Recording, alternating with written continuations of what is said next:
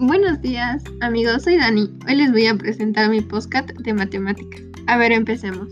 Primero con la función lineal, es cuya expresión algebraica es del tipo y es igual a mx, siendo m un número cualquiera distinto de cero. Su gráfica es una línea recta que pasa por el origen 0, 0.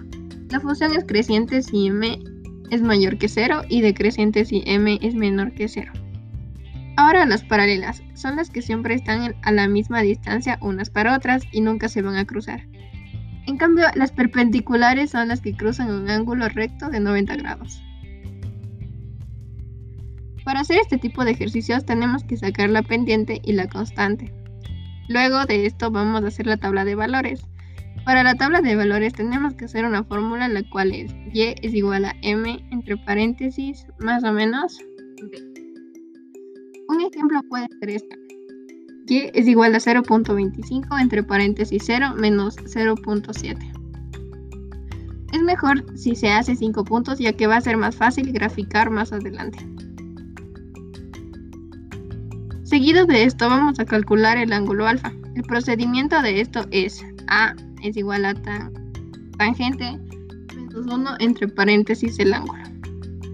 Ahora vamos a graficar en el plano cartesiano. Para eso utilizaremos la tabla de valores hecha anteriormente.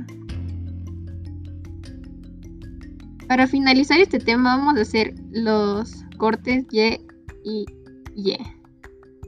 X y Y son los puntos de corte con los ejes concatenados. Son puntos importantes a la hora de presentar gráficamente una función.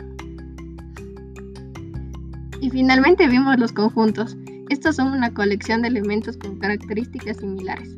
Los elementos de un conjunto pueden ser los siguientes. Personas, números, colores, letras y figuras, como etc. Los elementos se suelen dividir en seis, los cuales son unitario, infinito, finito, heterogéneo, homogéneo y vacío. Gracias por escuchar mi podcast. Adiós.